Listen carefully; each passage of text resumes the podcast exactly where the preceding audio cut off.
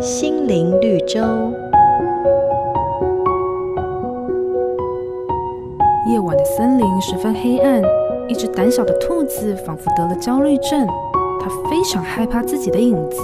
觉得影子就像紧紧追随它的怪兽。有一天，正当它为了逃避影子，发狂似的在森林里狂奔时，突然被猫头鹰慈祥的声音叫住：“孩子啊，你在害怕什么呢？”兔子说：“我害怕我的影子。”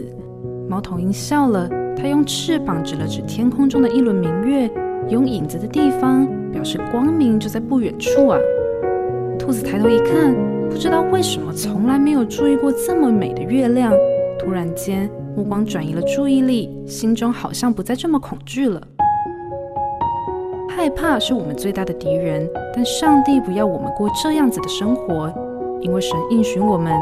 你不要害怕，因为我与你同在；不要惊慌，因为我是你的神。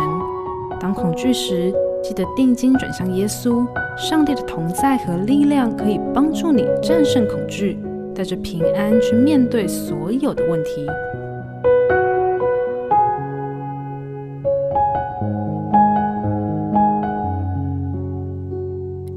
每个打动人心的故事，都是驱使我们改变、让我们成长的力量。如果你喜欢我们的节目，请帮我们分享给你的朋友，也别忘了按下订阅，避免错过之后精彩的内容。瑞圆银楼与您共享丰富心灵的全员之旅。